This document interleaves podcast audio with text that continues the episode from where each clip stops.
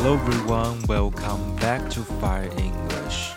Hello，大家好，欢迎回到财务自由英文，我是 Leon。Today is the beginning of June, so we're starting episode 55 this week. First, in Sunday's run of election, Erdogan defeated opposition leader Kemal Kılıçdaroğlu and extended his rule into a third decade.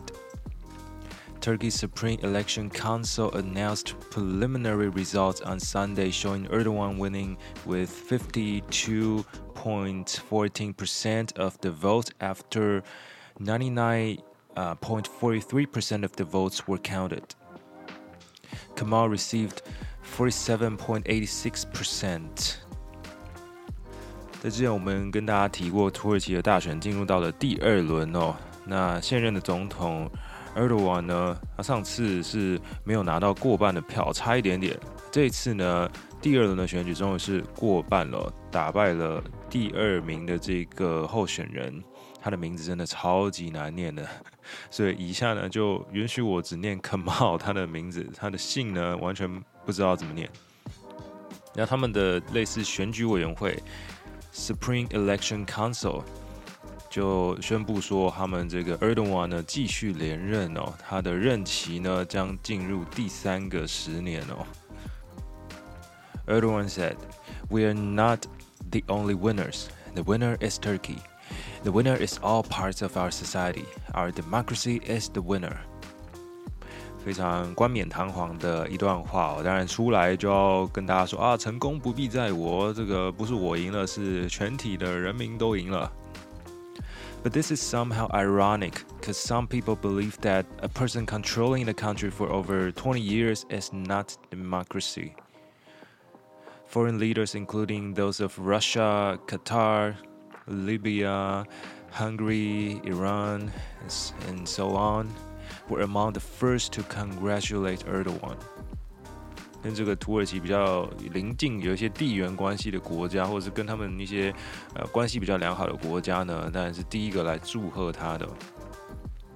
U.S. President Joe Biden also congratulated Erdogan, tweeting that he looks forward to working together as NATO allies. 好，这个土耳其身为 NATO，身为北大西洋公约组织的一员呢，当然拜登是势必得要来恭喜他一下。They hope to work together on bilateral issues and shared global challenges。他们希望可以在一些双边的议题，还有一些国际的挑战上面共同的来合作。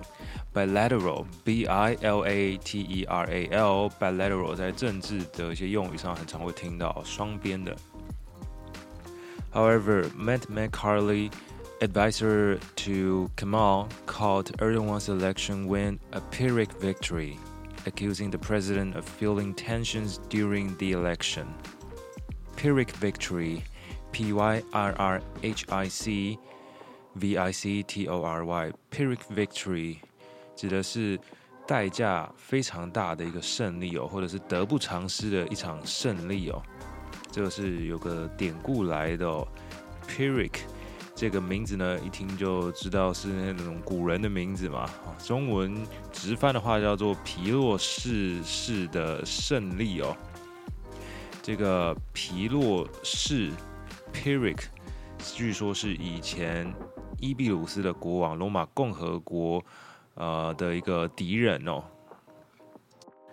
皮洛士呢，以前跟这个罗马交战的时候，虽然在两次的战役中取得了胜利，那他们伤亡的人也比罗马那边还要少。但是罗马呢，补充他们的士兵补充得非常的快哦。皮洛士呢，因为他们的战场在海外哦，迟迟等不到兵力补充哦，所以这两次虽然他赢了，但是没有彻底的给这个罗马人致命的一击啊，所以罗马人的士气还是非常的高昂的。所以在日后呢，等于是埋下了一个隐忧哦。所以虽然他赢了，有人跟皮洛士祝贺说：“哎，你打赢了。”但是他说：“再来一次这样的胜利呢，我自己也完了。”是一个非常著名的典故哦。那后来 Pyrrhic victory 就指的就是 a victory that is not worth winning。所以这个 Kemal 的阵营的人呢，就用 Pyrrhic victory 这个这样子的形容来啊、呃、唱衰 Erdogan。It does not appear that President Erdogan has won these elections, but it would be a mistake to call this a victory. Perhaps a Pyrrhic victory is a better term to describe this situation. 他的阵营的人是这样子说的。The result shows that Turkey is once again a divided country. Both camps want different things for the country. And Erdogan was accused of hollowing out Turkish democracy during his 20 year rule, eroding the power of the judiciary and repressing dissent by the opposition before the vote. 埃多安呢，他执政了二十年啊，那反对派的人就说呢，他这二十年来等于是掏空了土耳其的民主哦， 啊，对于这些啊司法的权利呢，可以说是侵蚀得很深哦，而且还压迫这些反对人士的这些意见哦。Dissent，D-I-S-S-E-N-T，Dissent 指的就是不同意或者是异议哦，啊，那它是一个名词。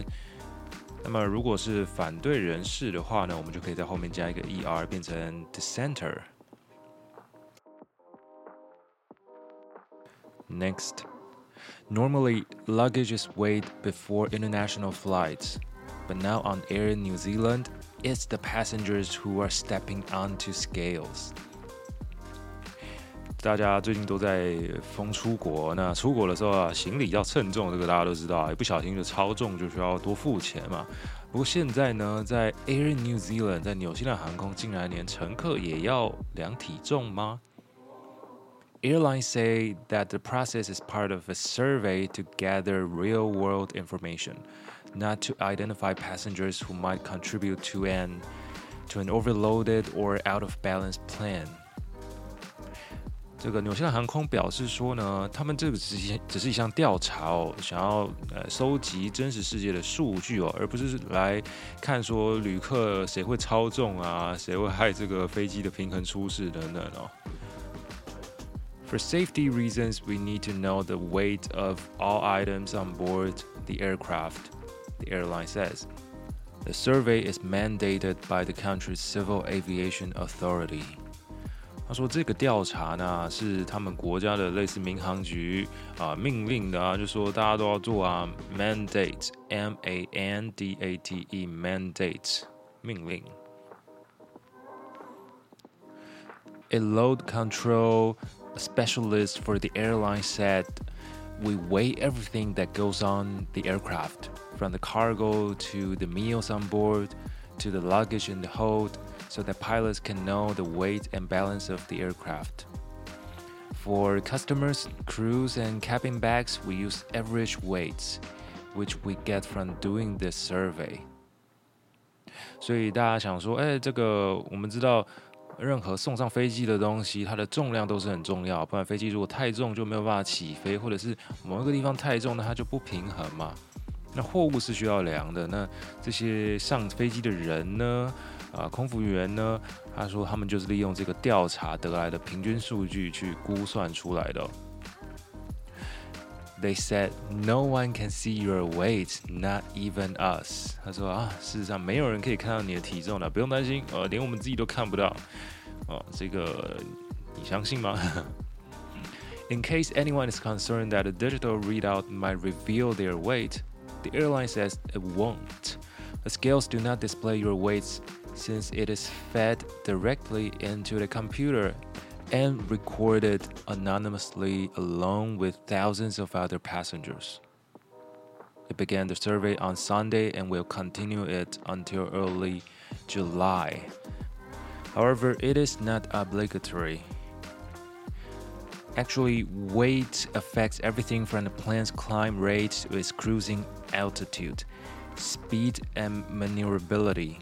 As the U.S. Federal Aviation Administration notes，在美国的这个类似他们的民航局里面就有提出说啊，事实上这个重量呢是会影响到飞机的爬升率 （climb rate） 到这个巡航高度 （cruising altitude）、speed 速度 and maneuverability（M A N E U V E R A B I L I T Y。Maneuverability 指的是操控性哦。It is crucial for any airline to keep those concerns in mind, especially when it comes to long-haul international flights, such as the one from New Zealand to New York that Air New Zealand operates. Long haul, L-O-N-G-H-A-U-L，中间有一个 hyphen 连在一起，long haul 指的就是长程的。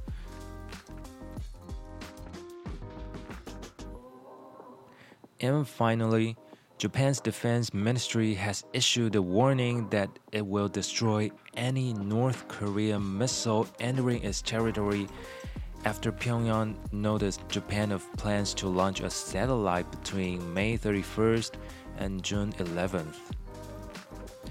在这个北韩跟日本说啊，我们最近五月三十一到六月十一之间呢，我们要来试射一个卫星啊。 结果日本跟他说啊，你不管发射什么飞弹呢，我们都要把你打下来哦。啊，他根本就不相信他发射的发射的是 satellite，他觉得是 missile。The Japanese Coast Guard received a notification via email stating that North Korea intends to launch the satellite towards the Yellow Sea, East China Sea, and east of Luzon, Philippines, outside of Japan's exclusive economic zone. 这个他们这次要试射的范围非常非常的广哦，从这个黄海，然后什么东海，一直到吕宋岛附近哦，非常非常广的那个整个东亚的范围的海，他们都包了吧。So Japan's chief cabinet secretary emphasized that any missile launch disguised as a satellite is a threat to the nation's security and a violation of UN Security Council resolutions. 日本就说呢，你明显的就是把这个飞弹装成是卫星啊，disguise，dis d i s g u i s e，disguise 假装哦，伪装。So in response, Japan has deployed Patriot missile defense batteries and Aegis destroyers with ballistic missile defense capabilities. 他们总共呃，日本总共呢推出了两套系统，要来反制这个北韩的假卫星啊。当然，第一个就是我们很熟悉的 Patriot 爱国者飞弹，第二个是 Aegis 神盾系统，神盾防御系统。So of course, the Prime Minister Fumio Kishida expressed concern for the safety of Japanese citizens and willingness to hold talks with North Korean leader。啊，日本的首相出来说呢，啊，我们可以来跟这个北韩的金正恩、金小胖谈谈嘛，对不对啊？我们为了保护我们这个和平啊，为了大家的安全，这个感觉怎么有点像是某位候选人说要跟呃另外一位大大吃饭呢？怎么有点那个感觉呢？And also, the Japanese government issued an emergency warning over its broadcasting system for residents of the southern prefecture of Okinawa early on Wednesday. Eyewitness video shows that the siren echoing through streets with parked cars and buildings seen in view. The government warned residents to take cover indoors if they were outside. 在星期三早上呢，哎，果不其然，这北韩就发射了不知道是飞弹还是卫星的东西，结果造成这个冲绳这个地方呢，发出了这个警报哦。那么政府就叫大家人民呢，不要在外面找呃进屋内呢找掩护哦。不过这北韩这一次倒是挺讲武德的哦，以前都是说我说发射就发射，我管你到底有没有先跟你讲了啊。这一次呢，试射个卫星，他昭告天下，昭告全日本说啊，我要来射卫星啊，这个先跟你呃日本小老弟告知一下啊，这个我北韩老大哥算是尽了武德了。他们怎么会有这样子的一个转变呢？这是也是蛮令人好奇的。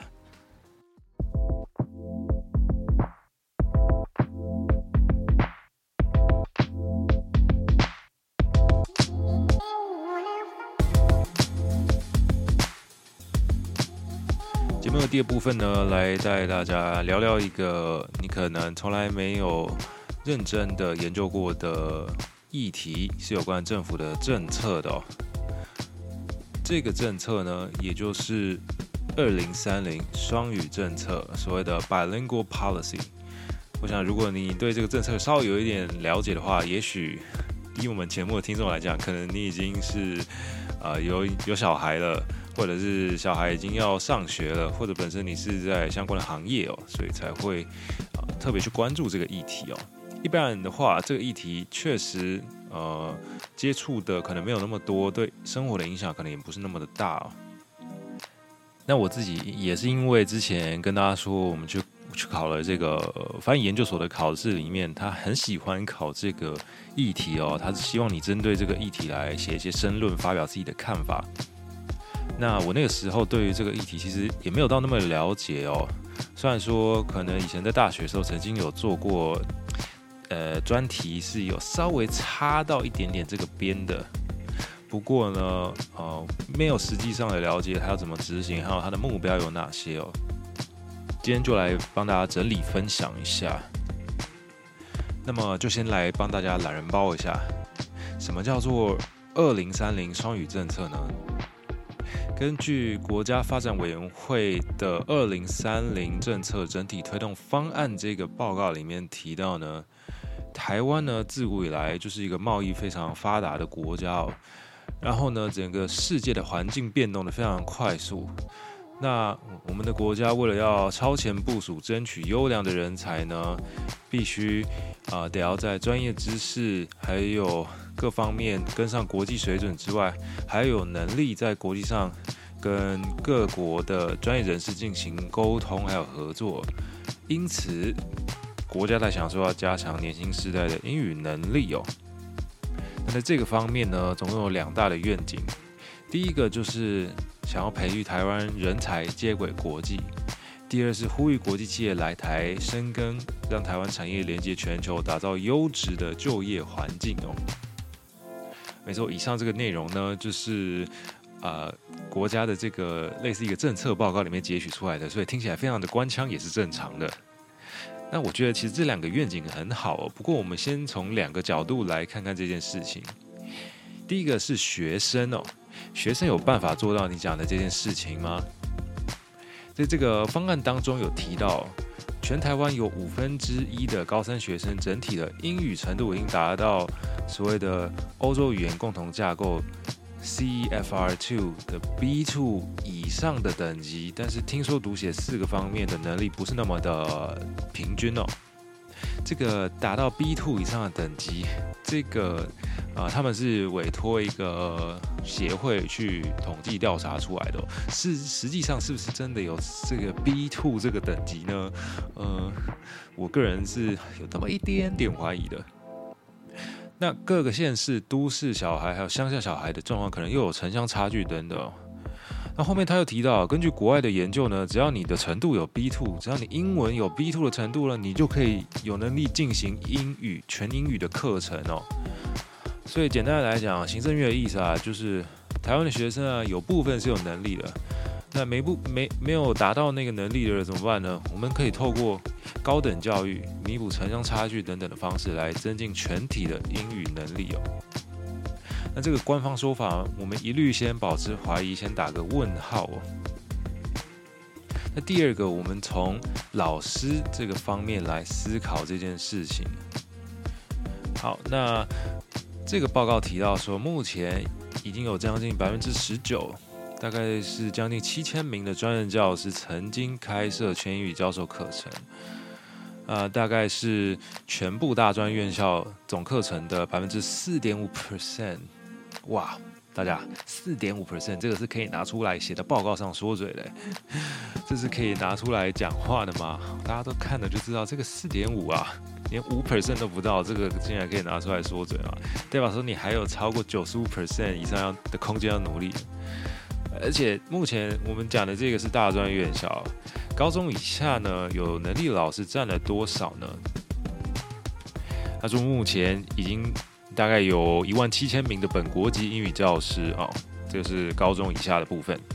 所以只要这个聚焦培育这些英语教师的英语口说教学专业知识啊，那提供啊、高中生或者是呃高中以下学生课堂运用英语的这个练习机会啊，还有参与度啊，啊、推动全语课程等等的，啊、那么就有可能达到我们这个政策的目标吗？啊，这个码是我自己加的。好。虽然呢，有相当比例的教师已经具有全语授课的能力，嗯，这个一样打个问号。甚至有更多教师其实有全语授课的潜力。这个这句话到底是从哪里冒出来的呢？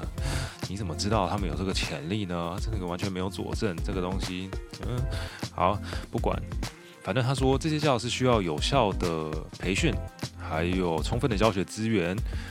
啊，然后呢，呃，同时用一些潜在的诱因啊，咨商、教学评量、客户行政等等各方面的资源配套措施都有了之后，他就觉得，哎，我们这些高中以下的老师就有办法用这个全英语课程，或者是有办法配合国家这个双语政策，以达到我们前面讲的那样个愿景哦。